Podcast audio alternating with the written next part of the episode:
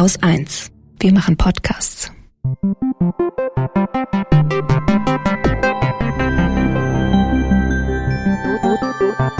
Anekdotisch.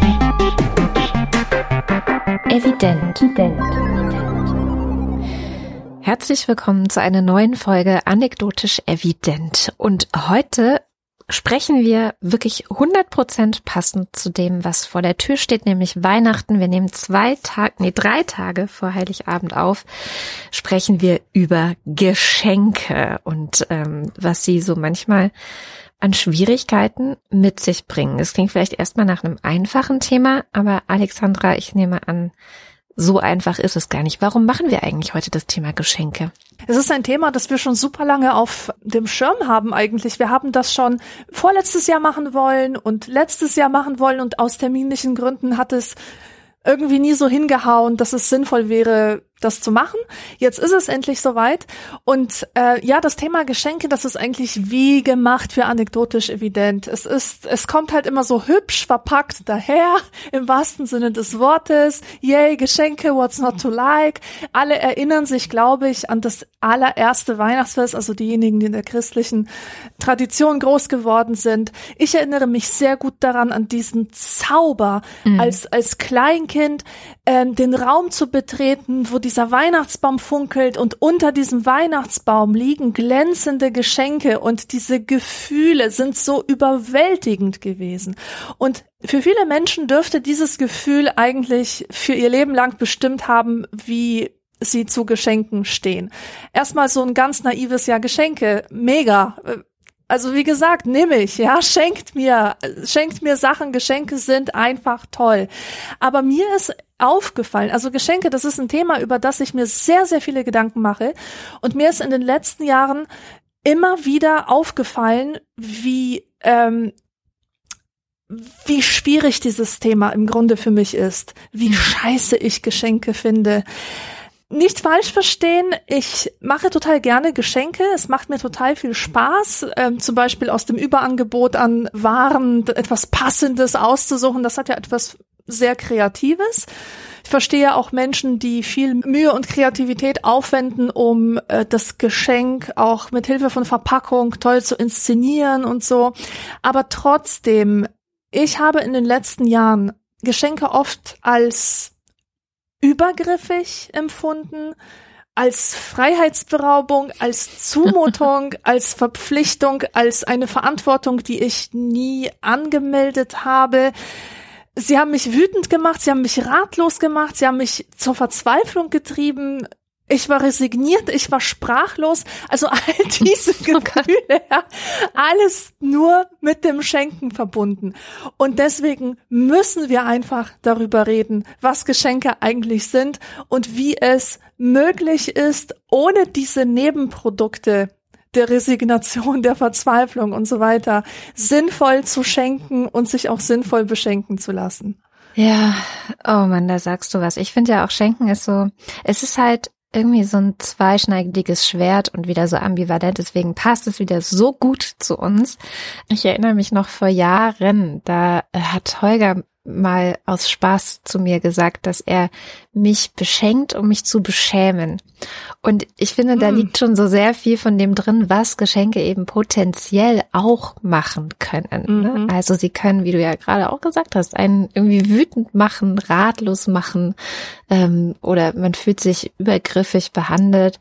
Und ich finde, das macht auch Schenken zu so einer also gerade auch jetzt in dieser Weihnachtszeit zu so einem Stressfaktor, ein absoluter Stressfaktor, weil so viele Erwartungen dran geknüpft sind. Also hm, ich habe ein paar Bücher dazu gelesen zum Schenken. Es gibt ja tatsächlich einiges auch dazu, was man, ich sag mal, in der Soziologie und in der Geschichtswissenschaft dazu findet, weil es ja tatsächlich eine kulturelle Praxis ist, die schon sehr, sehr alt ist, höchstwahrscheinlich. Ähm, auch in der Philosophie kommt sie vor. Und ich fand einen sehr schönen Satz, dass, oder eine sehr schöne hm, Feststellung, dass Schenken so einen krass normativen Charakter hat. Also man tut das halt, ja, das mhm. man schenkt, man sagt auch Danke, wenn man beschenkt wurde und ist dankbar und zeigt äh, Dankbarkeit und ist nicht undankbar. Also da hängen schon so ganz viele ich, ich bin ja eh kein Fan von, man macht das so oder warum muss man das machen? Weil man das schon immer so gemacht hat. Also das sind so, so Dinge, die sind so fest, oft fest verkrustet. Und dieses Normative, was damit reinspielt, ist eben auch, was passiert, wenn man es nicht macht, was passiert, wenn man es nicht richtig macht, was passiert, wenn man sich nicht bedankt. Also diese ganzen ähm, Fallstricke des der Kulturpraxis Schenkens, die einem dann auch wirklich ja, Sanktionen durch das Umfeld einbringen können, die sind zum Beispiel etwas, was mich in meiner Kindheit immer schon wahnsinnig gestresst hat. Also ich kann jetzt mal eine Anekdote aus meiner Kindheit erzählen. Es war ja so, ähm, ich, ich bin in Ostdeutschland in der DDR geboren und es war immer so, dass der Familienkreis eigentlich beieinander Weihnachten gefeiert hat. Also es war immer irgendwie die große Familie, die Geschwister meines Vaters, meine Omas, meine Opas. Irgendwie waren alle immer mit involviert. Und es war ein großes Fest, das sehr schön inszeniert wurde. Meistens hat sich auch irgendjemand als Weihnachtsmann verkleidet. Und es war ein total tolles Fest, das Spaß gemacht hat, auf das ich mich gefreut habe, das irgendwie so die Familie zusammengebracht hat, zusammengehalten hat. Also so im, im besten Sinne ein Ritual. Also ne, mit all den Bestandteilen, die Rituale mit sich bringen, die ja einfach die ja Orientierung geben und die Gemeinschaft irgendwie stärken, um es mal so kurz zusammenzufassen. Und so war Weihnachten in der DDR, also als ich da noch gelebt habe. Das hat sich mit einem Schlag auf den anderen geändert, als meine Eltern und ich, also erst mein Vater, dann meine Mutter und ich weggezogen sind nach Baden-Württemberg, kurz vor der Wende. Und ähm, sozusagen diese Familie getrennt war. Und dann wurde eben über eine gewisse Distanz hinweg geschenkt. Und damit war irgendwie dieses Ritual nicht mehr so, wie es davor war. Und für mich am schwersten daran war, dass auf einmal eine neue Aufgabe hinzugekommen war, weil in diesem Familienfest selber war es ja klar, du kriegst ein Geschenk und sagst Danke. Und damit hat sich das irgendwie erledigt und die Freude in deinen Augen und dass du einfach wirklich, du auch Dankbarkeit ausstrahlst, weil du dich freust. Mhm. Das war ja eine direkte Reaktion, die die Großeltern oder die Onkels und Tanten oder wer auch immer eben das Geschenk gemacht hat, sofort bekommen haben. Über die Entfernung hinweg war das natürlich nicht mehr möglich. Da lag dann halt ein Geschenk von dem unter dem Baum. Aber wir haben in der Kleinfamilie gefeiert und es war meistens oder oft eben niemand da, ähm, dem man direkt Danke sagen konnte, womit die Verpflichtung einherging, dass man anruft und sich bedankt. Das muss man wissen, ich hasse telefonieren. Ich hasse es bis heute. Langsam gewöhne ich mich dran, was auch beruflich bedingt ist.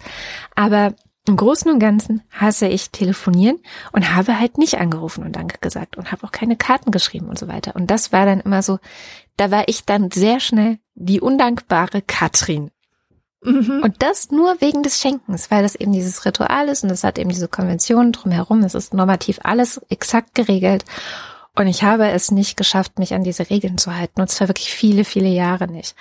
Ich habe es dann irgendwann mal hinbekommen, dass ich mir einfach gesagt, okay, ich kann nicht telefonieren, dann schreibe ich eben Dankespostkarten oder schreibe einen kurzen Dankesbrief. Das kriege ich einfacher hin, als zu telefonieren. Aber es gab dann auch schon Verwandte, die das Schenken an mich komplett eingestellt haben, weil sie so beleidigt waren.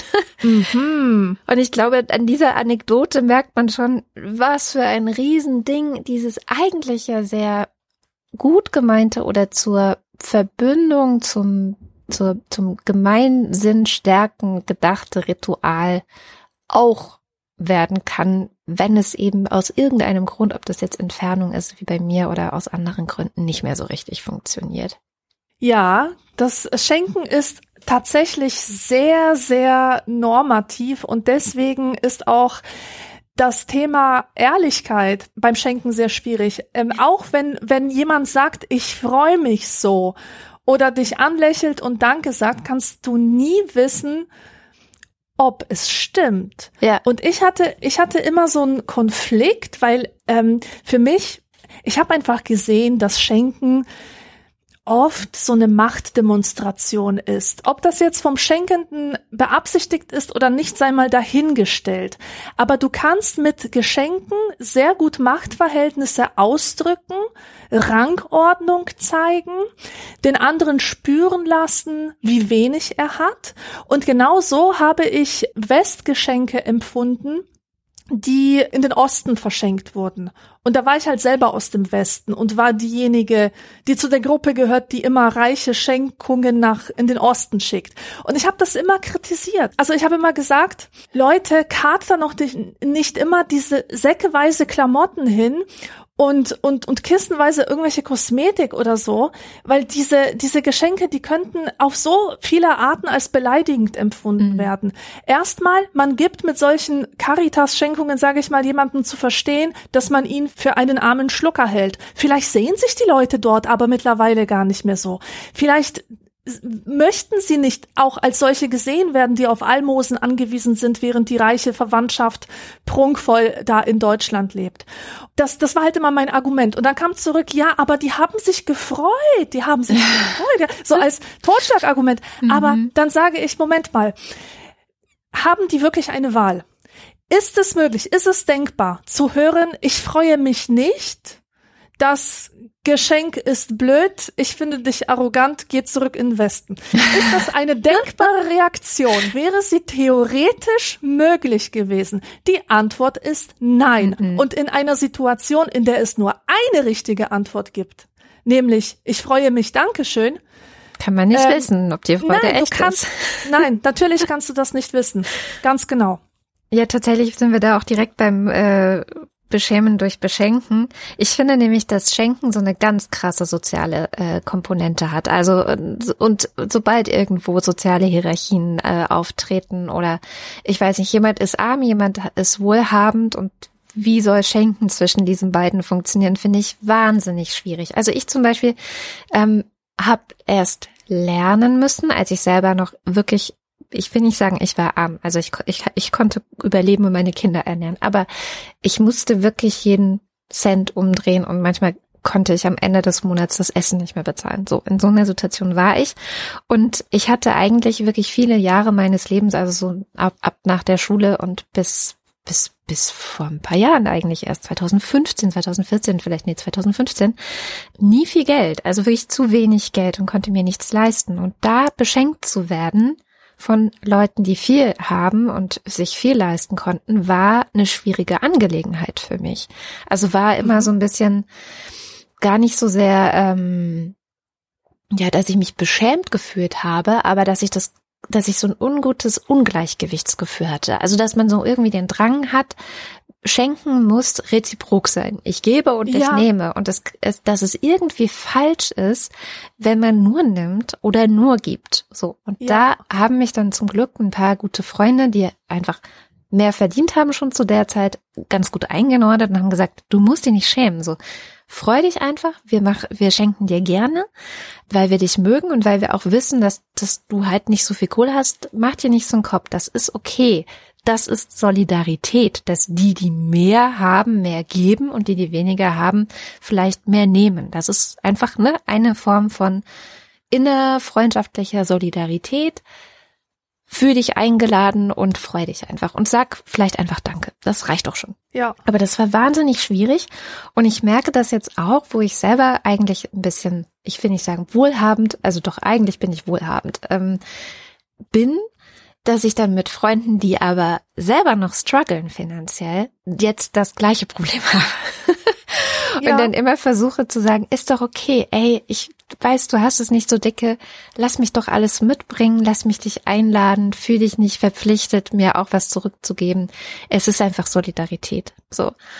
Und aber das ist in der Gesellschaft so stark drin, dass ich das zum Beispiel bei einer Freundin nicht hinbekomme. Die ist da so eine ja. harte Nuss, ähm, gibt da auch überhaupt nicht nach.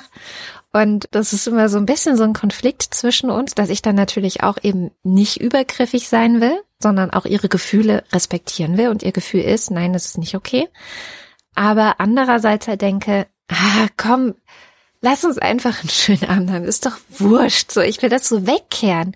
Aber man kann halt auch Armut und soziale Ungleichheit nicht einfach so mit Geschenken wegkehren. Und das ist Nein, echt ein und großer Konflikt. Genau, genau. Und da ist auch dein Wunschdenken oder auch mein Wunschdenken. Ich mache ja auch gerne großzügige Geschenke gerade an die Leute, die wenig haben. Ja ähm, das, das ist einfach etwas, worüber wir uns tatsächlich Gedanken machen müssen, weil weil du selber steckst halt nicht drin und Ja. jemand, der wenig hat, man hat immer das, das Gefühl, sich wenigstens revanchieren äh, können zu müssen oder so. Ich weiß nicht, ob der Satzbau jetzt wahrscheinlich vollkommen irre. Jedenfalls, also ähm, man muss das Maß halten. Das haben auch die Philosophen gesagt. Also Aristoteles hat sich übers Schenken ausgelassen und, und Seneca zum Beispiel. Und die haben das Schenken beide gerühmt und den freigebigen Menschen schon gefeiert und gesagt, es ist gut, wenn ein Mensch dem anderen Menschen eine Hilfe ist. Also so Schenken als, als Hilfe, als Unterstützung, als Zuwendung. Aber ganz wichtig beim Schenken, und das hat Seneca geschrieben, weil der sich darüber Gedanken gemacht hat, wie schenkt man denn überlegt. Du musst das Maß halten, du musst Maß wahren und das Maß wird verfehlt, wenn der Beschenkte überhaupt keine Möglichkeit hat, auf angemessene Weise auf das Geschenk zu antworten.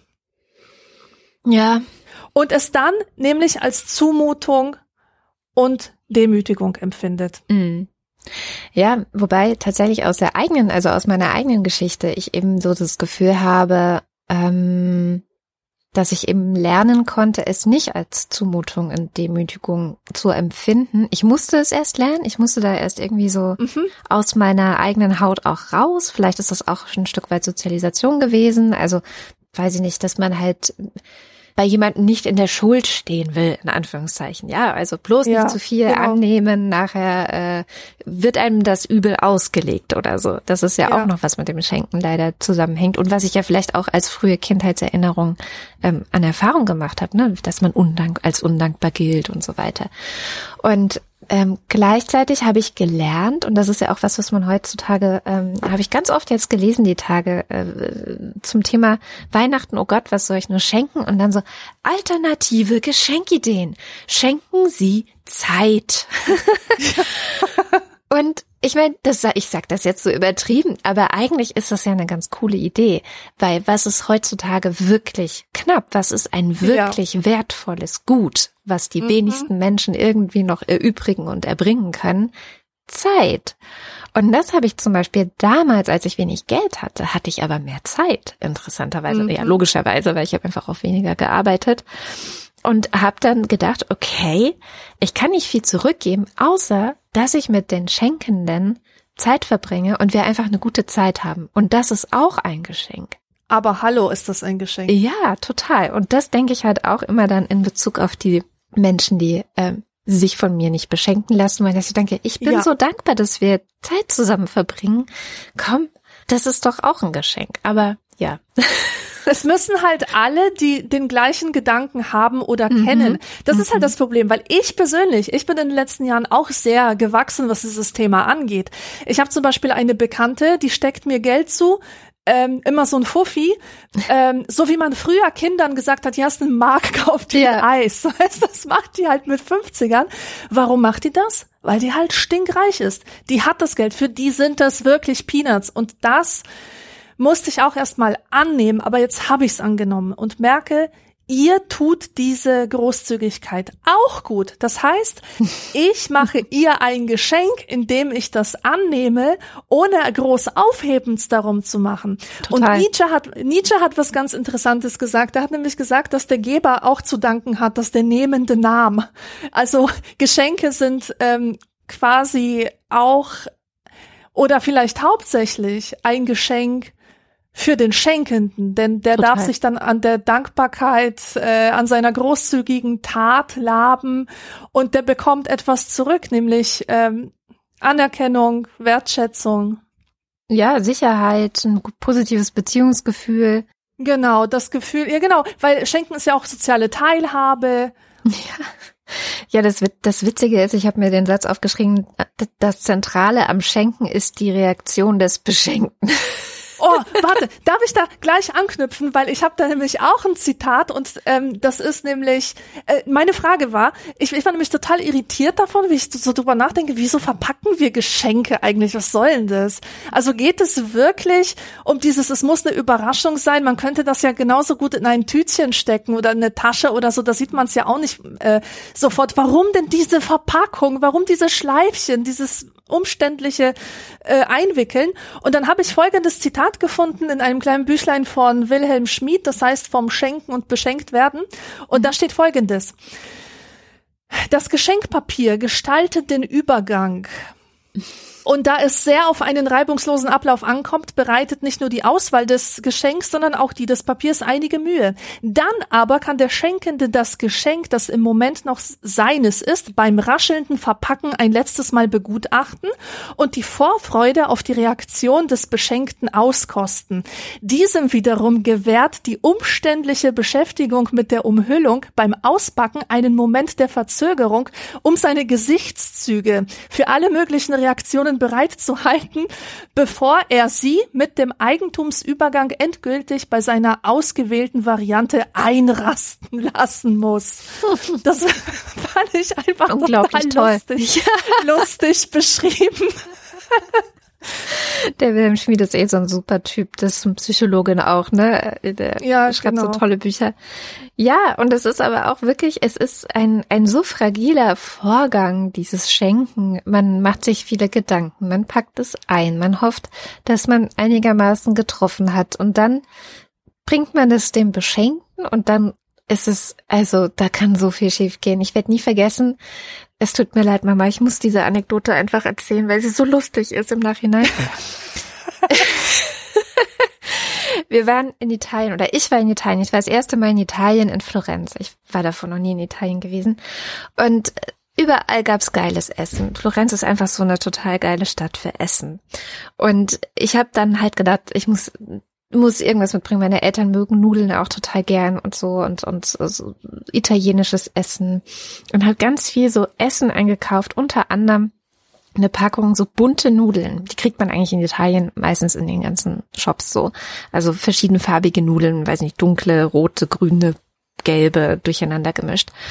Und ähm, die waren nicht billig. Also ich meine, richtig gute italienische Nudeln sind halt auch nicht billig. Und dann habe ich die so mitgebracht und meine Mutter packt das aus und sagt so, oh danke, die gab's neulich auch beim Aldi. Nein! und, und ich, ich war so, ähm, ja, okay, dann hätte ich die vielleicht auch gar nicht mitbringen müssen. Oh nein, wie unangenehm. Da war auf jeden Fall, ja, heute kann ich sehr darüber lachen. Es ist einfach so eine ganz witzige Anekdote geworden. Wie vieles, was erstmal schmerzhaft ist, äh, hinterher eine witzige Anekdote werden kann. Aber ja, das ist auf jeden Fall schiefgegangen. Also auch in der gesamten Reaktion. Wobei ich natürlich sehr froh bin, dass meine Mutter und ich offensichtlich eine so enge Beziehung haben, dass auch jede Reaktion okay ist und man dann auch ehrlich sein Ja, kann und eben nicht äh, sich so wahnsinnig verstellen muss. Das ist ja vielleicht auch ein Beweis für eine vertrauensvolle Beziehung. Auf jeden Fall. Kennst du das Video von Jimmy Kimmel live, ähm, wo es diese YouTube-Challenge gab? Das ist auch schon zehn Jahre her oder so. Da hat, hat der Jimmy Kimmel gesagt, ich bitte alle Zuschauer, dass sie, oder halt Leute mit Kindern, dass sie denen ein furchtbares Weihnachtsgeschenk machen und deren Reaktionen filmen. Also auch wenn das so vom Prinzip her äh, ähm, echt problematisch Ja, ich weiß, der hat immer solche Sachen gemacht. Der hatte auch dieses Ding, wo er gesagt Mit dem hat, mit den Halloween. Halloween. Ja, ja, genau. Und das war halt, su das ist ein super witziges Video. Da äh, sagen die Eltern zu ihren Kindern, ein Geschenk bekommt ihr schon vor Weihnachten, das dürfen sie schon einpacken, äh, auspacken. Und da werden sie halt bei ihrer Reaktion gefilmt. Und das, was sie auspacken, ist halt eine Kartoffel oder oder ein Junge Sellerie. packt halt irgendwie ein Pony aus, obwohl er sich sehr männlich identifiziert und das unmöglich dass er ein Pony kriegt. Und oder eine Sellerie, ja genau, also so Geschenke oder ein halb voller Kanister, ein halbes Sandwich und so. Es ist wahnsinnig witzig, wie die Kinder darauf reagieren. Und Kinder, die haben ja noch keinen Anstand. Die haben die Normen der Höflichkeit noch nicht verinnerlicht. Und die drücken genau das aus, was ich fühle. also, was, was ich zum Beispiel fühle, wenn mir Leute ihren Müll schicken. Ich weiß nicht, hast du das auch? Oder kennst du das, wenn Leute, also der Wilhelm Schmid, der, der hat äh, so Kategorien von Geschenken ausgemacht und, und mit dabei ist das sogenannte Entsorgungsgeschenk. Jemand hat irgendwie einen Shoppingfimmel oder, oder ist, ähm, na, wie heißt das? Messi, er hat einfach zu viel Kram. Er, er muss es loswerden, aber statt sich selber drum zu kümmern, bürdet er dir auf, das, das zu machen und dann kriegst du halt irgendeinen Scheiß reingedrückt, geschenkt, der absolut nichts mit dir, deinem Leben oder eurer Beziehung zu tun hat. Es ist sowas von offensichtlich, dass du dich einfach um die fachmännische Entsorgung dieses Gegenstands kümmern musst. Also manchmal, da fehlen mir wirklich die Worte. Erzähl. Es, es ist tatsächlich so, dass ich oft auch Müll geschickt bekomme oder dass Leute meinen, Okay. mir eine Freude zu machen, wenn sie mir Weißt du, es gibt, es gibt so eine Möglichkeit, die Wunschliste bei Amazon auszutricksen und da Sachen reinzumogeln, die du der Person schenken willst, ohne dass es auf ihrer Wunschliste stand. Was? Kennst du das? Nee. Ja, also ich kann zum Beispiel auf deine Wunschliste klicken, da steht ein Buch von, keine Ahnung, ähm, Virginia Woolf oder so. Nee, du darfst den Leuten Und- jetzt keine Anleitung geben, wie man das macht, Alex. Das ist ja Nein, nein, nein, hochgefährlich. das, okay. ich, ich weiß es ja, ich weiß es ja selber nicht. Auf Okay, jeden okay. Fall kriegen sie das dahin, ihre eigene Agenda da rein zu mogeln. Und dann Mhm. kriege ich irgendwelche Bücher, die deren Interessen widerspiegeln. Die finden es geil, mir diese Themen aufzudrücken. Ich aber habe jetzt ein Buch, mit, wo ich nicht weiß, was ich damit machen muss. Ich habe dann die Bürde. Ich muss es wegschmeißen, weil die Zeit dafür, das zu lesen, habe ich nicht. Eine Verbindung zu dieser Person habe ich nicht, als dass mich ihr Thema interessieren würde äh, ich muss mich um den Momox-Versand kümmern oder muss mich darum kümmern, es irgendwie weiter zu verschenken. Es ist einfach extrem schwierig, jemanden zu beschenken, zu dem man keine Beziehung hat, weil und das, das finde ich eben eine ähm, eine ganz wichtige Erkenntnis, dass für Geschenke eine bestimmte Beziehung nötig ist, weil jedes Geschenk ist irgendwie auch mit einer Verantwortung verbunden, mit mit einer Bürde, mit mit einem Verlust an Freiheit. Also so, du kriegst ein Buch geschenkt, jetzt musst du es auch lesen, oder du du kriegst einen Gutschein, jetzt musst du es auch machen. So meine ich das. Und dieses ganze ambivalente, was ähm, was ein Geschenk hat, das lässt sich alles auffangen, wenn die Beziehung stimmt. Wenn die Beziehung aber nicht stimmt, ähm, dann funktioniert so etwas nicht. Dann wird es nämlich schnell als übergriffig empfunden. Und eine Sache, die ich auch sehr interessant finde, ist das unendliche Kränkungspotenzial von Geschenken. Das hängt äh, unmittelbar damit zusammen. Und was ist eine Kränkung? Eine Kränkung ist praktisch, passiert dann, wenn dein Selbstbild mit dem Fremdbild nicht in Einklang gebracht wird, weil dich irgendjemand damit konfrontiert, dass er dich anders sieht, als du dich selber siehst. Und man fühlt sich unverstanden in dem, was man ist und nach außen zeigt. Und vor allem in der Pubertät ist das ja ein ganz krasses Thema. Also wenn du zum Beispiel, ich, oh Gott, das ist auch also eine so lustige Geschichte. Ähm, meine ehemalige beste Freundin noch aus dem Gymnasium, die hat in der sechsten oder siebten Klasse beim Wichteln von ihrem Klassenkameraden eine Barbie geschenkt bekommen. oh je. Und das war für sie so eine krasse Beleidigung. Die war sowieso schon frühreif. Die war, hatte mit zehn schon nichts mehr mit Puppen am Hut. Und dann kommt dieser Typ daher und schenkt dir eine Barbie, gibt dir quasi zu verstehen, du bist noch ein kleines Kind, was mit Puppen spielt. Und weißt du was? Die hat sich dann später in der zehnten dafür gerecht und ihm auch eine Barbie geschenkt. Was ich total gemein finde, weil ich wette mit dir, dass das nicht seine Entscheidung war. Der hat vorher mit seiner Mutter darüber gesprochen und das war die Idee der Mutter. Er, er selber konnte da wahrscheinlich nichts dafür.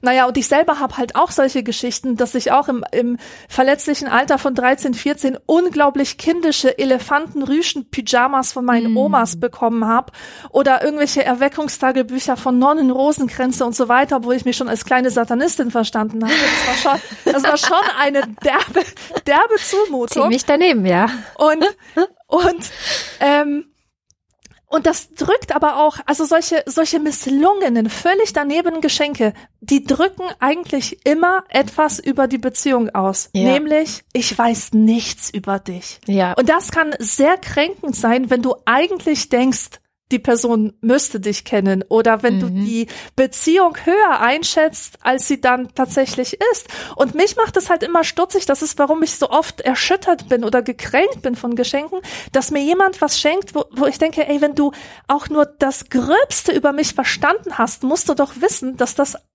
absolut gar nicht geht. Und mir fällt es dann schwer, es gibt ja immer solche, solche maßregelnden Sprüche wie, ja, einem geschenkten Gaul schaut man nicht ins Maul. Aber ähm, ich lasse mir davon keine Schuldgefühle machen. Ja, oder man eben also- als undankbar gilt, ne? Also das Ja, ist ja, ja genau. auch ganz schnell bei der Hand. Genau, und was kann man da machen? Ich weiß es nicht. Man kann höchstens versuchen, die Beziehung zu vertiefen, vielleicht besser zu kommunizieren, wer man ist. Mhm. Und äh, warum so etwas auch oft passiert, ist, glaube ich, auch, dass Überraschungen höher geschätzt werden gesellschaftlich als Geschenke, die man bekommt, weil man sie sich gewünscht hat. Aber die Wissenschaft des Schenkens, sowas gibt's, die Sozial Sozialpsychologen beschäftigen sich damit, die hat eigentlich rausgefunden, dass das alles nicht stimmt. Also wenn man das ganz rational betrachtet, ist es so, dass nützliche Dinge sehr, dem Beschenkten sehr viel mehr Freude Natürlich. bringen als zum Beispiel teure Dinge, obwohl sie dann vielleicht als langweilig bezeichnet werden können. Ja, mein Gott. Aber da muss man sich halt fragen, will ich jemand sein, der schenkt, um bestätigt zu bekommen, wie unglaublich einfallsreich äh, äh, ich bin, oder will ich tatsächlich dem Beschenkten eine Freude machen? Dann weitere ähm, Erkenntnisse sind, dass Erfahrungen besser sind als Zeug, als Kram. Also Mhm. wenn du jemandem zum Beispiel einen gemeinsamen Konzert- oder Restaurantbesuch schenkst, dann ist das vermutlich besser als irgendeine beliebige Deko aus dem Geschenkeshop. Und tatsächlich Geschenkeshops sind echt sowieso so eine Ausgeburt Hammer, der? Hölle. Ich war letzte Woche zum ersten Mal, also am Samstag zum ersten Mal seit bestimmt zehn Jahren oder sowas im Nanunana Geschenkeshop. Und ich konnte nicht fassen. Es ist exakt, was du vorhin als Müll bezeichnet hast. Nur ein ganzer Laden davon. Es ist wirklich alles davon würde ich hinterher wegschmeißen. Ganz Ja. sicher. Ja, erzähl weiter, Entschuldigung. Ja, nee, das ich, ich habe schon alles erzählt eigentlich. Also das ist äh, ja interessant, aber äh, auch so aus der aus der wissenschaftlichen Sicht ich finde es auch ganz interessant, wie sich das Schenken äh, vom Brauchen zum Wünschen hin entwickelt hat. Also äh, viele Menschen sind der Ansicht, dass das Schenken aus früheren Tauschgeschäften entstanden ist. Mhm. Also Gemeinschaften haben sich gegenseitig unterstützt, indem sie die Gegenstände getauscht haben. Daraus ist das Schenken geworden.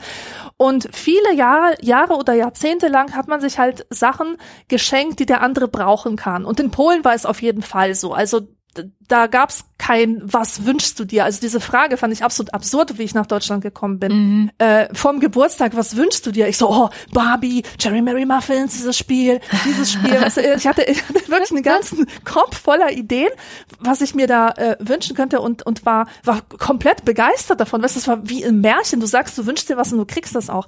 Nee, also bei uns war das halt so, man hat geschaut, was wird denn gebraucht und zwar nicht, was braucht das Kind, äh, das Kind braucht natürlich eine Puppe oder einen Stoffhund. Also vom, von kind, Kindesperspektive Ja, aus genau. betrachtet. Aber die Familie, der Familie ist es wichtiger, dass das Kind einen Kratzpullover bekommt. Deswegen gibt es von der Tante einen Kratzpullover für den Winter. Und Und dazu eine Kratzstrumpfhose, die darf nicht eine fehlen. Kratzstrumpfhose. Oh ja, genau. Und eine, die auch noch so vom Arsch rutscht ständig und diese Aus, Ausbuchtungen an den Knien hat. Mit dem Schritt in den Knien, ja. den Schritt in den Knien, genau die. Und es, es, es, es findet halt dann ein Übergang statt von ich brauche zu ich wünsche mir, also vom Brauchen zum Wünschen. Mhm. Äh, ja, und jetzt habe ich den Faden verloren.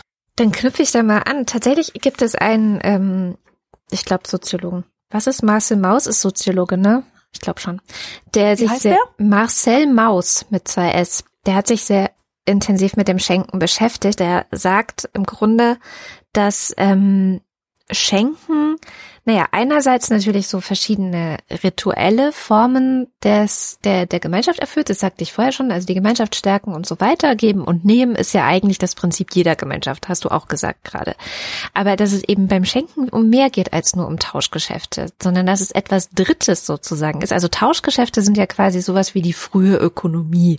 Also weiß ich nicht, bevor man jetzt wahnsinnig viel mit Geld gehandelt hat oder mit Waren, naja, doch mit Waren dann eben schon, hat man halt mit Waren gehandelt und hat eben Tauschgeschäfte ähm, vorgenommen oder haben die Menschen vorgenommen. Aber er sagt, nee, eigentlich Schenken ist noch etwas Drittes. Und zwar etwas Drittes, was weder Wirtschaft ist, also Ökonomie, also so, ne, ich gebe dir das, du gibst mir das, das ist, ist ökonomisch irgendwie geregelt, also formalisiert. Ähm, noch etwas, was jetzt weiß ich nicht vom Staat organisiert ist. Es gibt ja auch immer mehr, je, je älter die Staaten und Gesellschaften geworden sind, desto mehr gibt es ja auch staatliche Systeme, die dafür sorgen, dass die Menschen das bekommen, was sie brauchen. Also das hat ja auch so ein bisschen vielleicht diesen Gedanken abgelöst, dass man das schenkt, was jemand braucht, sondern das, was jemand wirklich braucht, da muss für gesorgt werden, dass er das auch irgendwie gesellschaftlich organisiert bekommt durch Geld, sondern dass es einfach eine, eine dritte, ein dritter Pfad ist. Und das finde ich so einen ganz interessanten Gedanken, ähm, dass das Schenken auch eine Unabhängigkeit von Staat und Wirtschaft hat, die die Menschen halt eben selber organisieren. Also ich habe zum Beispiel mhm. letztes Jahr, letztes Weihnachten, mitgemacht bei so einer Weihnachtsaktion von einem äh, Twitter-Account, der heißt Eine Sorge weniger. Und äh, eine Sorge weniger kann ich sowieso super empfehlen, da mal hinzuschauen. Der organisiert oder die organisieren, ich weiß nicht, es war, früher war es nur einer, es kann auch sein, dass es inzwischen ein größeres Team ist, organisieren für Menschen, die wirklich was brauchen. Also weiß ich nicht, Alleinerziehende mit äh, zu wenig Einkommen, um ihren Kindern Geschenke zu besorgen für Weihnachten.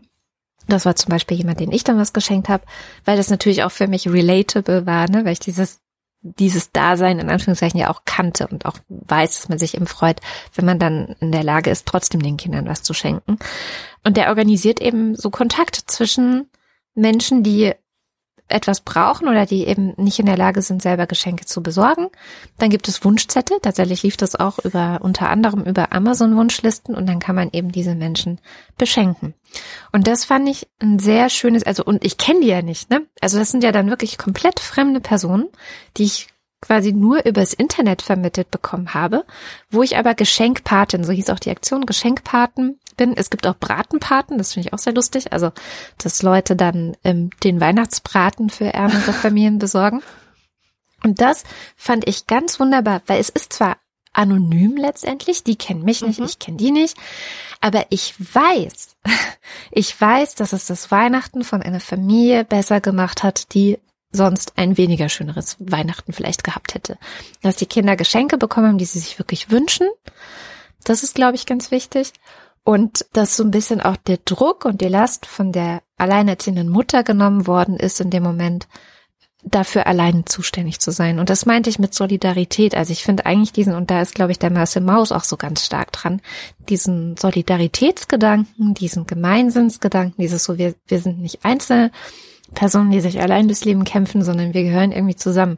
Und wo du sagtest, das macht auch was mit dem Schenkenden. Also das ist auch was, was dem Schenkenden gut tut. Tatsächlich ist das ein sehr starkes Gefühl, auch das greift Maße Maus auf, von ja letztendlich Selbstwirksamkeit. Dass man etwas dazu beigetragen hat, dass für jemand anderes die Welt besser geworden ist. Und das ist ein schönes Gefühl. Ein wunderschönes ja. Gefühl. Ja. Dazu zwei Gedanken, und zwar zum Thema Wohltätigkeit und Schenken, weil das beschäftigt mich nämlich auch sehr, sehr oft. Ich bin aufgewachsen in einem Haushalt, der praktisch komplett aus Geschenken bestand. Alles von uns war von der Caritas, von der AWO, von sozialen Initiativen, von Nachbarn geschenkt, vorbeigebracht. Ich fand es großartig. Meine Eltern haben sich gefreut. Obwohl wir nichts hatten, hatte ich Lego. Mein Bruder hatte eine Fisher Price Spielkasse. Ich hatte Mickey Mouse Hausschuhe. Wir hatten sogar eine Heimorgel, auf der ich ein bisschen meine Klavierkenntnisse auffrischen konnte. Äh, und das alles in einer Sozialwohnung. Mhm. Also das, ich, ich fand es wirklich, wirklich toll und ähm, haben natürlich trotzdem dran gelitten, dass wir so arm waren aber es hat mir nicht wirklich an etwas gemangelt. Und für meine Mutter war das auch immer ein total gangbarer Weg. Also ich habe, ich sage das deswegen, weil ich habe in Migrationsliteratur oft von Frauen gelesen, die viel zu stolz waren, um irgendwas von wohltätigen Organisationen mhm. anzunehmen. Da wird dann beschrieben, wie diese, wie die da die Nase rümpfen über irgendwelche Pelzmäntel, die man denen schenken will. Und das lehnen die ab, weil das ist für die halt eine Erniedrigung. Und meine Mutter war nie so. Äh, und irgendwann habe ich angefangen, ihr das übel zu nehmen. Ich wurde älter und meine Werte haben sich stark herauskristallisiert und mir ging es ganz viel um Selbstbestimmung, mhm. um Autonomie und Freiheit. Mhm. Das sind bis heute eigentlich ganz große Werte für mich. Ich möchte selbst bestimmen, was ich konsumiere. Ich möchte nicht, dass man mir irgendwelche Bücher schenkt oder hinwirft, die irgendwo anders abgefallen sind. Ich weiß ja, was mich interessiert. Ich will selber dieses Buch suchen, das mich interessiert, es selbstbestimmt auswählen, kaufen und lesen. Das war halt immer meine meine Haltung und ich habe immer gedacht, oh Mann, ey, wie kann man nur sich so abhängig machen von den Zufällen des Schicksals, so was dir das, das Leben so hinkickt, das nimmst du. Ständig nur angewiesen sein auf das Geschenkte und nie selber sich was gönnen. Ich habe das wirklich verachtet, diese Haltung. Bin da richtig auch äh, auf Kriegsfuß mitgestanden. Und mittlerweile habe ich echt dazugelernt. Das ist nämlich eine Sache, die sehe ich heute ganz anders. Und ähm, das hat damit angefangen, dass ich mich mit dem Existenzialismus befasst habe und dort mit dem Gedanken konfrontiert wurde, dass es überlegener ist oder dass es einfach die, die sinnstiftendere Variante ist, das Leben, in das du geworfen wurdest, produktiv mhm. zu gestalten, als davon auszugehen, jeder ist seines eigenen Glückes Schmied und du kannst dir ein Leben aus dem Nichts selbst kreieren. Du brauchst einfach nur in ein Möbelhaus zu gehen und dir all die symbolisch aufgeladenen Dekogegenstände zu kaufen und schon hast du dein Leben kreiert. Ich habe mich mit vielen Biografien beschäftigt, wo, wo Menschen äh, etwas aus ihrem Leben gemacht haben und zwar gerade auch aus den Phasen oder den Bestandteilen ihres Lebens, die nicht leicht waren oder die man nicht ohne so weiteres annehmen würde, wenn man die Aufgabe bekommen würde, das perfekte Leben zu gestalten. Also mit anderen Worten, die Haltung, die dahinter steckt und wo existenzialistische Philosophen oder auch Psychologen sagen würden, das ist eine Haltung, die schenkt Sinn und die schenkt Bedeutung und die hilft dem Leben eine kohärente Geschichte, die mit einem selbst stimmig ist, zu entwickeln, ist eigentlich die, ich bin bedingt durch meine Geschichte, durch die Umstände, durch Zufälle, durch Glück, durch Gnade, die man mir erwiesen hat, durch Geschenke, die man mir gemacht hat, durch Dinge, die ich vorgefunden habe. Und wenn ich es schaffe, all das in etwas zu verwandeln, was meins ist, dann hat mein Leben wirklich Sinn und wirklich Bedeutung. Und jetzt sehe ich das genauso. Ich finde die Haltung meiner Mutter wunderbar. Die ist immer noch Fan von Bücherschränken, weil die fährt an dem Bücherschrank vorbei und da ist einfach mal ein Buch geschenkt für sie. Und sie selber kann ein Buch dann weiterschenken, was sie ja. nicht mehr braucht. Ja, sie liebt einfach dieses Prinzip. Sie findet das toll, auch überrascht zu werden, etwas zu finden, wonach man gar nicht gesucht hat. Mhm. Und ich sag dir, ihr Leben, ihre Freude, die ich so mitbekomme über diese Haltung und dieses Geschenke einfach annehmen oder das annehmen, was, was, was da kommt, auch wenn es nicht das ist, was man sich selbst ausgesucht hat, hätte. Sie wirkt damit viel glücklicher als ich mit meinem, äh, ich habe schon meine eigene Vision, ich weiß, wo ich alles finde und so. Ja, das ist zwar auch cool und das befriedigt halt mein Bedürfnis nach Freiheit und Autonomie, aber es fehlt eben etwas. Es, es fehlt einfach dieses, dieses das Einüben, das, oder so. Ja, und, oder, oder einfach sich einlassen, sich auf das Leben einlassen und dann kriegst du halt das unperfekte Buch. Trotzdem kannst du dich fragen, was will mir dieses Buch sagen? Vielleicht hat es mir was zu sagen. Vielleicht kann ich gar nicht wissen, was es mir sagen will, bevor ich nicht reingelesen habe. Ich kann mich einfach auch mal auf etwas Neues einlassen. Und ich schätze das sehr, dieses mit neuen Sachen konfrontiert werden, die man nicht erwartet hat. Und deswegen ist auch für mich persönlich das, das größte Geschenk, was man mir machen kann. Ich habe mir ähm, ähm, im Zuge der Vorbereitung so eine Liste gemacht mit den tollsten Geschenken, die ich je bekommen habe. Und ich musste mhm. feststellen, dass für mich tatsächlich Gastfreundschaft das tollste aller Geschenke ist. Mhm. Wenn jemand sich die Mühe macht, für seine Gäste eine Erfahrung zu gestalten Essen zu machen, sich einen Ausflug einfallen zu lassen, irgendwas Nettes drumherum das ist fantastisch. Und warum finde ich das am allerbesten? Weil das genau diese Dinge sind, wo du nicht weißt, was, was drinsteckt. Ja. Man trifft sich mit jemandem und wird völlig überraschend mit neuen Impulsen konfrontiert, mit einer neuen Weltsicht, mit Erfahrungen, die nicht die deinen sind, die dir aber irgendwas eröffnen. Dein Horizont wird weiter. Du hast Zugang zu einem Gefühlsleben, das ganz anders vielleicht funktioniert als dein eigenes und dich damit inspiriert und dich damit befreit von irgendwelchen irgendwelchen ähm, festgefahrenen Denkschemata. Und das ist wirklich ein tolles Geschenk. Wenn Geschenke verwandeln, wenn sie die Macht haben, jemanden zu verwandeln, das ist toll. Und wir haben ja beide auch ein kleines Büchlein gelesen über materielle Geschenke, die auch das Gleiche bewerkstelligen, und zwar Bücher. Ja, was ja so meine äh, große auch sehr ambivalente äh, Geschenkeleidenschaft ist. Ähm, The Gift of Reading war das von äh, Robert McFarlane, den ich sowieso total toll finde, weil der ist so ein poetischer Naturliebhaber, der halt Bücher über ja so die Magie der Natur schreibt, auch zusammen mit so IllustratorInnen arbeitet und da wahnsinnig tolle Bücher ähm, hervorbringt. Und dieses kleine, etwas kleine The Gift of Reading heißt es, glaube ich, ne? Das habe ich, ich glaube, auch schon vor über einem Jahr oder so zum ersten Mal gelesen, weil ich immer wieder ins Straucheln komme mit der Frage, ob es eigentlich okay ist, Bücher zu schenken. Also mhm. ich bin eigentlich keine gute Schenkerin, weil ich sehr unkreativ bin darin, mir zu überlegen, was könnte jetzt eine Person eventuell erfreuen. Ich war, vermute, es ist auch mein Perfektionismus, der ähm, da nicht positiv auf mich wirkt, weil ich jedes Mal nochmal denke, ja, aber was ist, wenn? Also zum Beispiel, ja, okay, ich habe mir überlegt, dass ich jetzt der Person X, ähm, keine Ahnung, ein ja, irgendein Küchengerät oder irgendeine Süßigkeit oder irgendwas zu essen oder irgendwas, was, wo ich denke, das, das, find, das ist, das findet die bestimmt gut. Und dann kommt aber so ein Teufelchen auf meiner Schulter und sagt, ja was, aber wenn nicht. Und genau das mhm.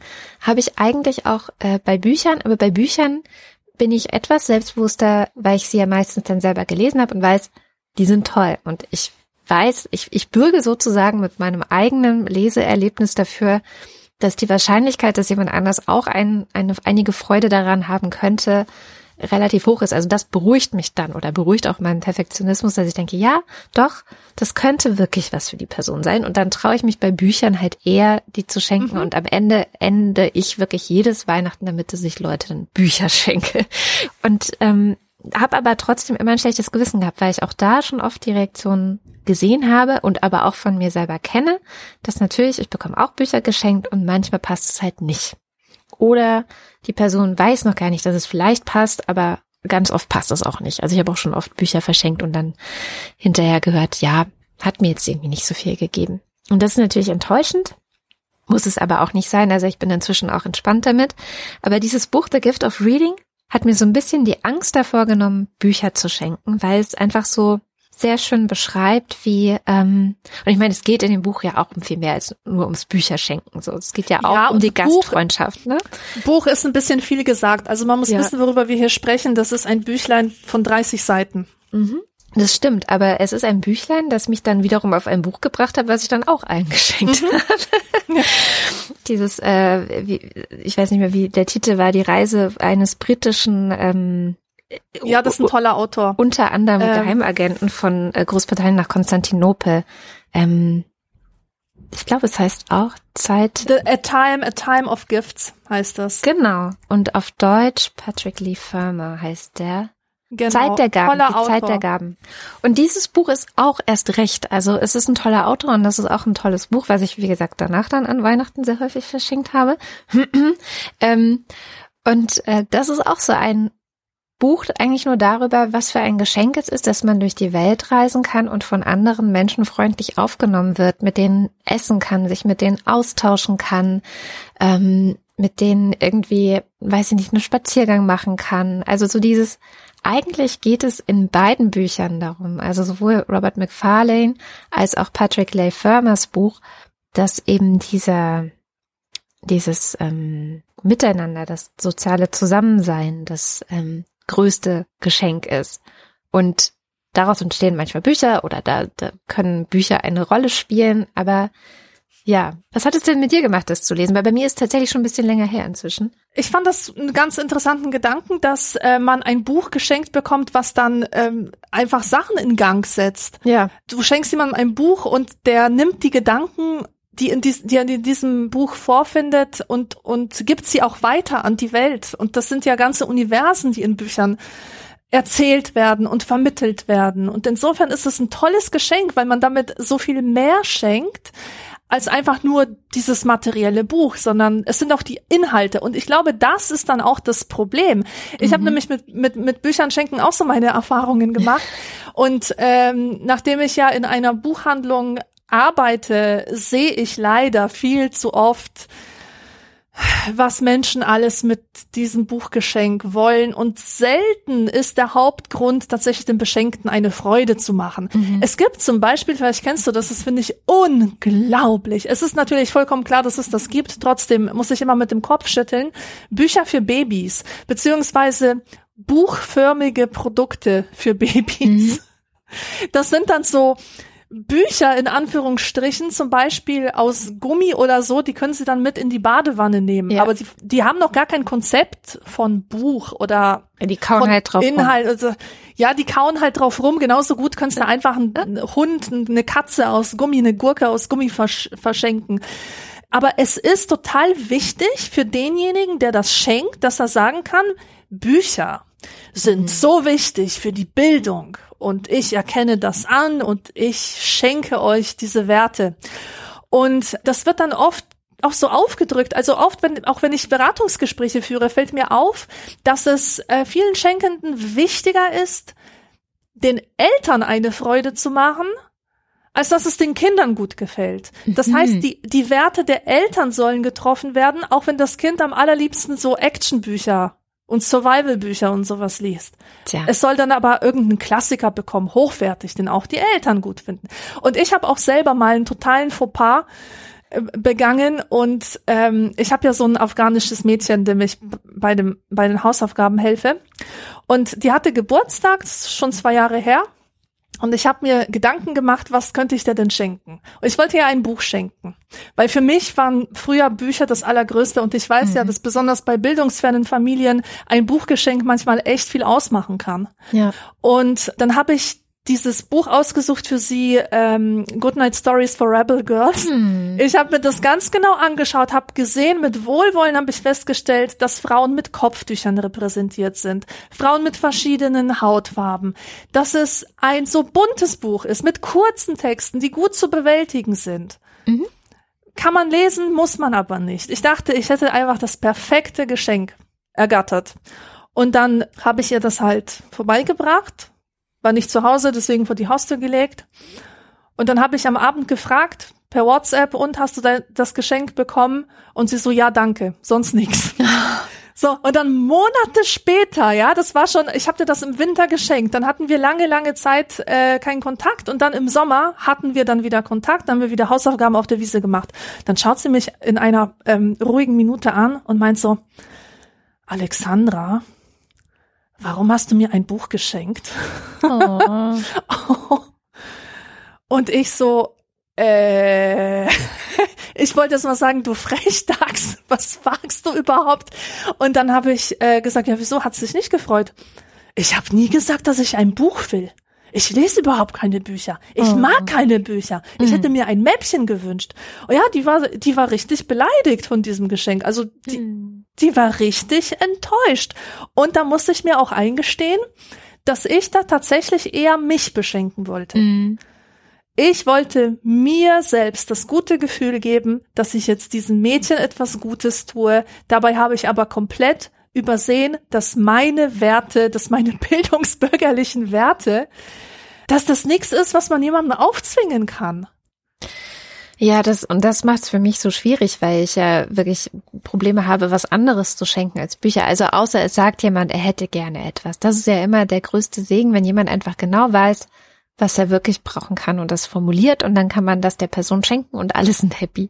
Aber ansonsten, wenn man gar keinen Hinweis hat, was schenke ich meinen Eltern zum Beispiel? Das ist jedes Jahr, sowohl an den Geburtstagen als auch an Weihnachten, ein echt, eine echt schwierige Frage. Was schenkt ja. man denn den Eltern, die ja auch irgendwie schon alles haben und dann auch noch ja. zu einem sagen, du musst uns nichts schenken? Ah, das kannst du vergessen. Sowas funktioniert nicht. Dieses, wir schenken uns dieses Jahr nichts oder jeder kriegt nur ein Geschenk. Das mhm. funktioniert nie. Da kann man sonst wie sich verabreden. Also das will ich echt eine Geschichte von jemandem hören, bei dem das funktioniert hat. Ja, wir haben es auch lange in der Familie versucht und natürlich hat es nicht funktioniert. Ja. Ähm, und das ist natürlich dann also wirklich oft schwierig mit Büchern schenken. Also zum Beispiel weiß ich bei meinem Onkel, der liest auch nicht. Das ist so wie ein afghanisches Mädchen, der liest halt einfach nicht. Der hat einmal, ähm, hat ihn gepackt, da hat er alle Harry Potter Bände auf einmal weggesuchtet und dann war es aber auch wieder vorbei. Und davor war auch nichts. Also es war so der, der ist da einfach nicht so für und ist ja auch voll okay. Und was schenkt man denn aber so jemanden? Und da kommt dann genau das ins Spiel, was du auch gesagt hast. Wenn man dann jemanden auch gar nicht so wahnsinnig gut kennt und gar nicht so wahnsinnig viel Kontakt hat, wird's echt schwierig. Oder was auch schwierig ist, ich wüsste zum Beispiel auch, was ich so, also es gibt so zwei Leute in meinem Bekanntenkreis, bei denen weiß ich, dass die sich zum Beispiel Alkohol, die freuen sich wahnsinnig über Alkoholgeschenke. Mm. Aber ich schenke das denen nicht, Mhm. Weil ich so auch so ein bisschen den Verdacht habe, dass denen das gar nicht gut tut. Ja. Und schon habe ich wieder kein Geschenk. Und ähm, Mhm. dann äh, steht man aber auch so doof da, weil man halt dann ja auch ein Stück weit übergriffig für die entschieden hat. Das tut ihr nicht gut. Ja, und ich meine, sie können ja Mhm. selber sagen, ich reflektiere das und ich merke, es tut mir nicht gut, aber deswegen schenke ich eigentlich mittlerweile fast grundsätzlich kein Alkohol mehr, es sei denn, ich weiß, ne, so, das ist jetzt irgendwie ein Abend und jeder bringt was, einen Wein mit oder sowas, dann okay, ähm, das kann, das kann schon mal so passieren, aber ich schenke eigentlich auch keinen Alkohol mehr. mehr. Blumen, Pralinen, äh, Schnaps, das sind alles so eigentlich total klassische Geschenke, die ich aber nicht mehr schenke, weil ich selber weiß, wenn ich jetzt zum Beispiel Marzipanpralinen geschenkt bekommen würde, was ich bekommen habe, ich esse die nicht. Mhm. Blumen können schwierig sein. Nicht jeder mag Blumen, manche ärgern sich, wenn die dann so vor sich hinschwimmen, dann müssen sie die auch wieder entsorgen. Also haben sie auch das Mhm. Entsorgungsproblem. Also diese ganzen Sachen, so eigentlich so ganz klassische Geschenke, so auch so Gastgeschenke. Ich bin eigentlich ein großer Fan und habe das früher gar nicht gekannt. Also es ist nichts, was man, ähm, was ich in Ostdeutschland gelernt habe. Ich will gar nicht für alle Ostdeutschen sprechen. Ich habe das da nicht gelernt, dass wenn man zu jemandem kommt, dass man dann ein Gastgeschenk mitbringt. Mhm. Und ähm, ich kenne es tatsächlich erst von unseren äh, meinen Austauschen in meiner Jugend mit Irland. Da war es natürlich total üblich. Also die Iren sind sehr große Gastgeschenkmacher. Die bringen immer Gastgeschenke mit, egal wo sie sind. Und das fand ich eigentlich total schön, weil es natürlich auch was Irisches war und ich mich deswegen gefreut habe. Die hätten mir alles schenken können. Ist egal. Auch Marzipanpralinen, egal. Aber andererseits, auch da merke ich, ich bin total schlecht im Schenken. Also eigentlich bin ich wirklich eine richtig schlechte Schenkerin. Ich gebe mir jedes Jahr für Mühe. Es stresst mich total. Mhm. Ähm, ich mache es total gerne. Also wenn es dann mal hinhaut und wenn es dann mal klappt, also die größten Erfolge sind für mich, wenn ich jemandem ein Buch schenke und die Person sagt mir, das war so ein tolles Buch. Dann bin ich selig und es trägt mich ein halbes Jahr total glücklich durch mein Leben und niemand kann mir was. Aber das ist auch echt nicht immer so und eigentlich Ja, und wenn das selten. ausbleibt, denkst du, du hast eher das Gegenteil bewirkt mit deinem Geschenk als das Gewollte. Und ich weiß aber auch nicht, was die Lösung ist. Also ich bin immer froh, wenn Leute wirklich einfach Wunschlisten haben. Also da, ich bin da super pragmatisch. Ich habe ja selber auch eine und ich bin auch selber froh, wenn mir Leute davon was schenken. Aber ich bin auch froh, von anderen was geschenkt bekommen, was ich nicht kannte. Also sozusagen, schau in meine Welt, schau in meine Gedankenwelt vielleicht Mhm. auch. Das finde ich Genau, total aber dafür toll. ist eine gute Beziehung Voraussetzung, beziehungsweise irgendeine Ja. Form von Beziehung. Also es darf dir nicht einfach eine fremde Person Genau. äh, ihr Weltbild da präsentieren. Genau, also da ist einfach auch irgendwie so eine Vertrautheit und ein bisschen, ja, dass man sich ein bisschen kennt. Genau, das ist irgendwie wichtig. Und ähm, ja, es ist schwierig. Und in der Vorbereitung auf die Sendung bin ich dann darauf gestoßen, dass das Ganze, was ich schon so quasi als kleines Problem mit mir rumschleppe, auch noch mal in ganz anderen Dimensionen auftreten kann. Denn es gibt ja das Phänomen der Staatsgeschenke. Das Mm. das fand ich dann sehr, sehr interessant. Ähm, Ich hatte neulich ein Buch gehört, äh, ein Hörbuch über Angela Merkel. Und da ging es um ein Staatsgeschenk, das dann auch gleich mal eine Staatskrise ausgelöst hat, beziehungsweise eine bilaterale Krise ausgelöst hat. Und zwar hat Angela Merkel ein Staatsgeschenk, es war eigentlich kein Staatsgeschenk, aber sie hat sich getroffen mit dem Dalai Lama und hat von ihm ein Geschenk angenommen. Und das war natürlich der absolute Affront gegenüber China, weil Tibet ist ja, ne, China sagt ja, Tibet gehört zu uns und Tibet sagt, nein, wir gehören nicht zu China und der Dalai Lama ist im Exil, weil er sagt, dass Tibet nicht zu China gehört und dann trifft sich Angela Merkel, die deutsche Bundeskanzlerin, mit dem Dalai Lama und nimmt ein Geschenk von ihm an. Und das war wirklich ein großer, großer Fauxpas. Andererseits gibt es ja auch viele gut gegangene Staatsgeschenke. Also hm, letztendlich funktioniert's wie im Kleinen. Also man versucht einfach den anderen für sich wohl zu gesinnen, ähm, sein Vertrauen zu gewinnen. Und es ist auch natürlich eine große symbolische Kraft. Also klar sage ich ja, ich schätze dich wert und ich äh, finde, ich anerkenne dich und dies und das. Aber es ist ja auch der symbolische Wert zu sagen, wir schenken uns was. Also das habe ich auch dieses Weihnachten gemerkt, dass man, der erste Schritt ist ja nicht, was schenke ich, sondern der allererste Schritt ist ja, wem schenke ich überhaupt was? Mhm. Überhaupt einander was zu schenken, steht ja an sich schon für, hallo, wir haben stabile, im Fall der Staatsgeschenke, stabile bilaterale Beziehungen, liebe andere Ja. Länder. Don't Ja, mess ja. with us. Ja. Ja, ja, genau. Ich finde das immer total interessant, dass auch so immaterielle Sachen, also wie zum Beispiel Werte, die brauchen dann doch irgendeinen materiellen Ausdruck, mhm. um manifest zu werden, um auch für andere kommunizierbar zu werden. Oder wenn man auf der Staatsebene bleibt, dann gibt es ja auch die sogenannten Präsentkörbe, äh, aka Lobbyismus. Ne? Also Mhm. ich lade einen Abgeordneten oder ganz viele Abgeordnete zu einem tollen Bankett ein. Es gibt das tollste, teuerste Essen. Es gibt eine geile Show. Es ist ein Dinner. Und ähm, das ist ja so ein bisschen die freundliche Art der Bestechung. Also so, ne? Ja. Jetzt habe ich hier dir ganz viel, ganz viel Geld für dich investiert. Jetzt vielleicht machst du dann ja auch das, was ich gut finde. Oder Incentive-Reisen. Das finde ich ja ein total krasses Phänomen. Ähm, ich war mal auf einer Incentive-Reise, aber nur als Begleitung. Also ich hatte mit der ganzen, ich habe da geschäftlich nichts mit zu tun gehabt. Aber das funktioniert ja wirklich so, dass die guten Geschäftspartner, das war damals eine Bank, werden eingeladen und dann ähm, ist man in so einem Spa und dann gibt es geiles Essen und dann tritt noch abends eine geile Band auf und das war schon die Low-Budget-Incentive-Reise, weil ich glaube, das war in Potsdam hier um die Ecke. Ähm, das gibt es natürlich auch noch mit, wir fliegen nach Mallorca und so. Also Dann kommt die Prostituierte und so Genau, weiter. genau. Also so diese ganzen Sachen. Und da sieht man einfach, dass natürlich Geschenke auch ein Instrument der Macht sind. Natürlich. Und zwar absolut. Und, und auch, und dann wieder zurückgezoomt, auch im Kleinen können sie das sein. Ich habe dir ja was geschenkt. So. Jetzt musst Ja, du genau. auch äh, dankbar sein. Und das krasseste Beispiel ist da, meine Oma, die inzwischen gestorben ist, hatte auch so eine echt berechnende Art und Weise zu schenken.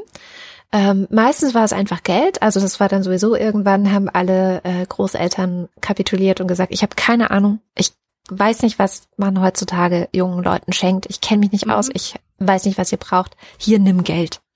Ist ja auch voll okay, ich find's voll okay. Und ähm, dann war sie äh, hier zu Besuch in Berlin und meine Tochter war, glaube ich, zwei oder drei oder so.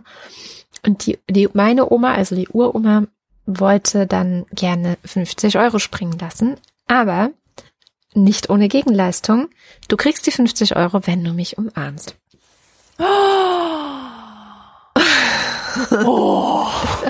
das ist böse. Das ist richtig böse. Mein Sohn so, okay, nimmt das Geld, umarmt sie, völliger Pragmatiker. Meine ja, Tochter, ich würde es auch machen. aber Ja. meine Tochter so, Hammer. nein, ich umarm dich nicht. Und dann ging das wow. glaube ich, zehn Minuten hin und her. Es war ein Schauspiel. Und dann waren da so zwei Dickköpfe, die beide so auf, auf ihr Recht bestanden, nämlich die Oma auf dem Recht, umarmt zu werden für das Geld und die Tochter auf das Recht, nicht jemanden zu umarmen, die sie nicht umarmen will in dem Moment. Mhm. Und dann ging das wirklich so, ich glaube, fünf bis zehn Minuten hin und her. Und weißt du, wer gewonnen hat? Die Oma. Nee, die Tochter. Die Ah. Tochter hat gewonnen und hat nicht umarmt und hat trotzdem das Geld dann irgendwann bekommen. Wow. ja, aber was für eine Lektion fürs Leben. Das ist ja, super. Aber es ist dann halt auch kein Geschenk. Also ich finde auch Geschenk ist halt ohne Gegenleistung. Eigentlich. Genau. Uneigentlich sagen alle Soziologen nein. Kein Geschenk ist ohne Gegenleistung. Genau. Free is never free heißt es. Ähm, der Wilhelm Schmid, hat in seinem Buch auch eine tolle Auflistung von Geschenkarten. Und mir persönlich hat es sehr geholfen, mir klarzumachen, was für verschiedene Sorten von Geschenk es gibt. Und es hat mir auch Spaß gemacht, so selber Beispiele zu finden, wo ich so ein Geschenk gemacht habe oder bekommen habe und was damit auf sich hat. Ich ähm, trag mal die Liste gerade vor, weil wir schon, also du hast ja schon ein paar Sorten genannt aus mhm. diesem politischen Bereich. Also erstmal, es gibt das aufmerksame Geschenk. Das ist zum Beispiel, wenn ich weiß, dass jemand lange im Krankenhaus lag und ich schicke ihm ein Care-Paket ähm, und das sind Sachen drin, von denen ich glaube, dass jemand in, in der ähm, Genesungsphase damit was anfangen kann.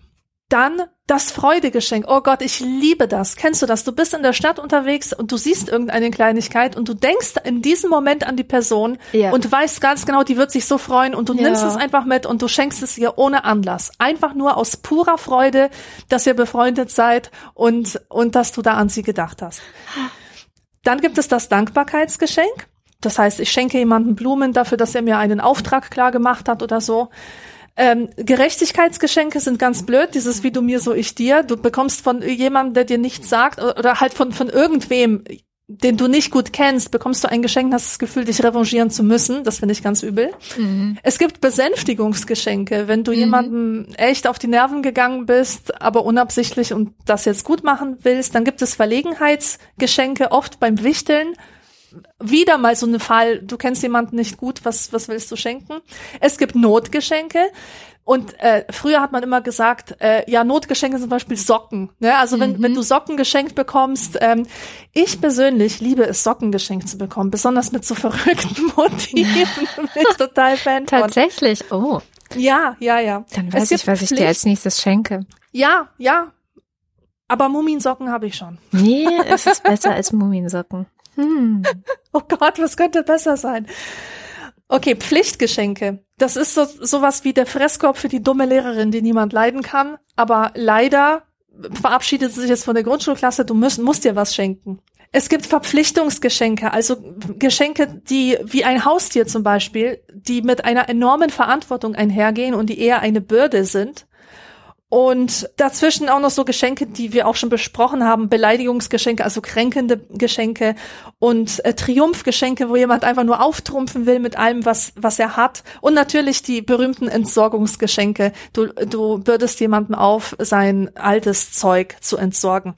Und wenn ich mir diese Liste so anschaue, das sind eigentlich so viele schlechte Geschenke, also so mhm. viele schlechte Sorten, wo, wo nichts Gutes bei rumkommt. Ich war wirklich schockiert zu erkennen, dass im Grunde es nur ein gutes Geschenk gibt oder vielleicht drei. Das ist das aufmerksame Geschenk, das Freudegeschenk und das Dankbarkeitsgeschenk. Und alles andere kannst du eigentlich in die Tonne kloppen. Ja, das stimmt. Ach, Leider. Ja, voll. Und aber was macht man denn dann, wenn man, also ich habe ja auch eher die Tendenz, dass ich denke, ich mache das Freudegeschenk und das Aufmerksamkeitsgeschenk und das Dankbarkeitsgeschenk finde ich auch noch gut.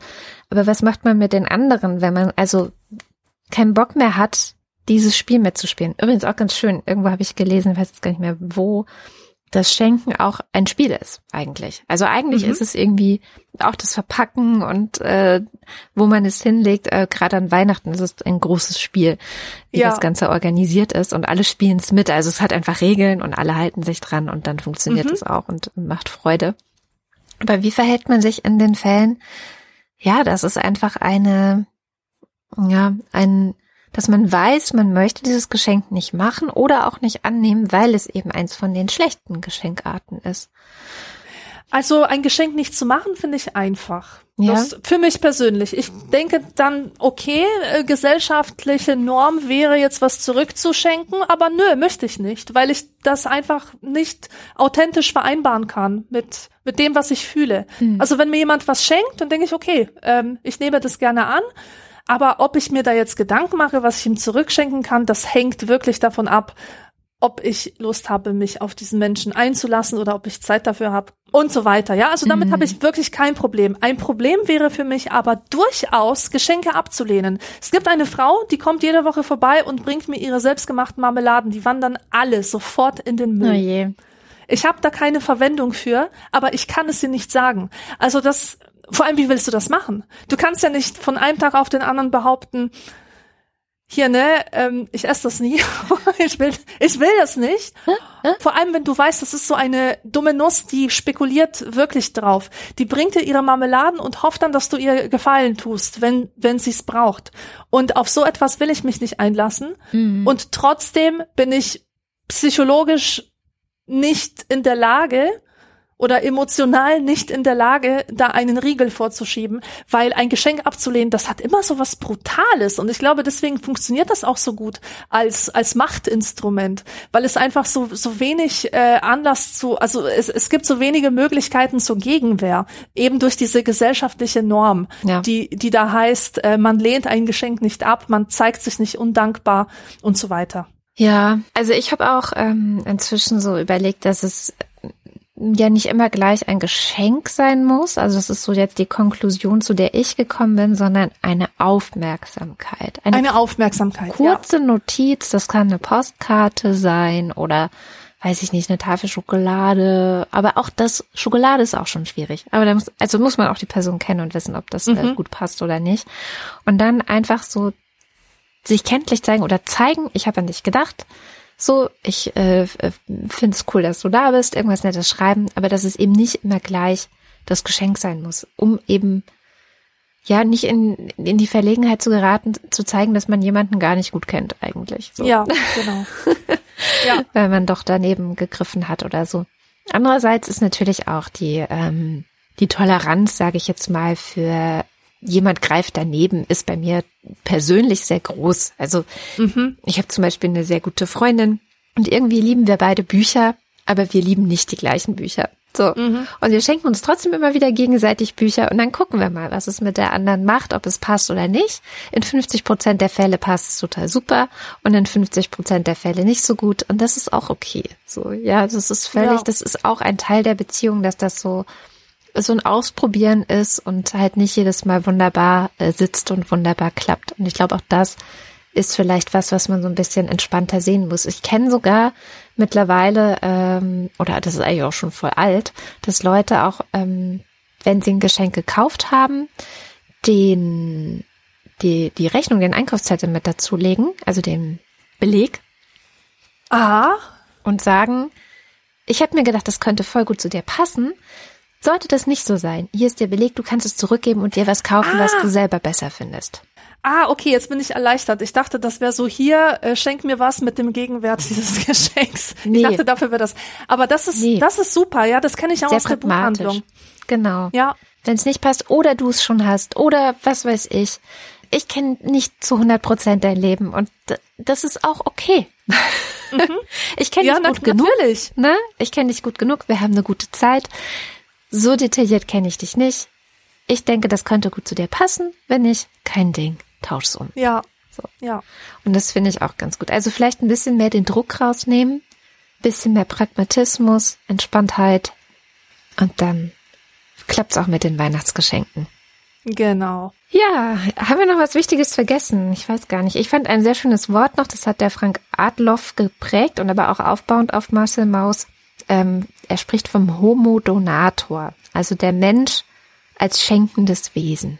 Das fand ich irgendwie ganz nett. Mhm. Irgendwie ist es einfach, weil wir so soziale Wesen sind, gehört es eben auch zu unserer Natur zu schenken. Ja. Unabhängig vom Weihnachtskommerz. Darüber haben wir jetzt nicht gesprochen, tatsächlich. Wir haben auch nicht darüber gesprochen, ob das Leben ein Geschenk ist. Mhm. Und wir haben uns auch nicht verraten, was die besten und die schlimmsten Geschenke sind, die wir je erhalten haben. Aber das können wir ja auch im Nachschlag tun. Das stimmt. Ich wüsste es jetzt auch spontan gar nicht, ehrlich gesagt. Siehste, da muss ich ein bisschen drüber nachdenken. Hast du was zum Nachdenken, ja. Und das könnt ihr natürlich uns auch mal in die Kommentare schreiben. Was sind eigentlich eure schlimmsten und besten Geschenke, die ihr so bekommen habt bisher? Das würde uns auch interessieren. Vielleicht entsteht da ja eine ganz gute Not-to-Do-List. Ja. eine gemeinsame. Dann ähm, bleibt mir eigentlich nur noch zu sagen, ich wünsche euch trotzdem allen ein frohes Fest und hoffentlich viele tolle Geschenke, über die ihr euch freut. Und ähm, wir hören uns dann im nächsten Jahr wieder. Bis dann. Tschüss.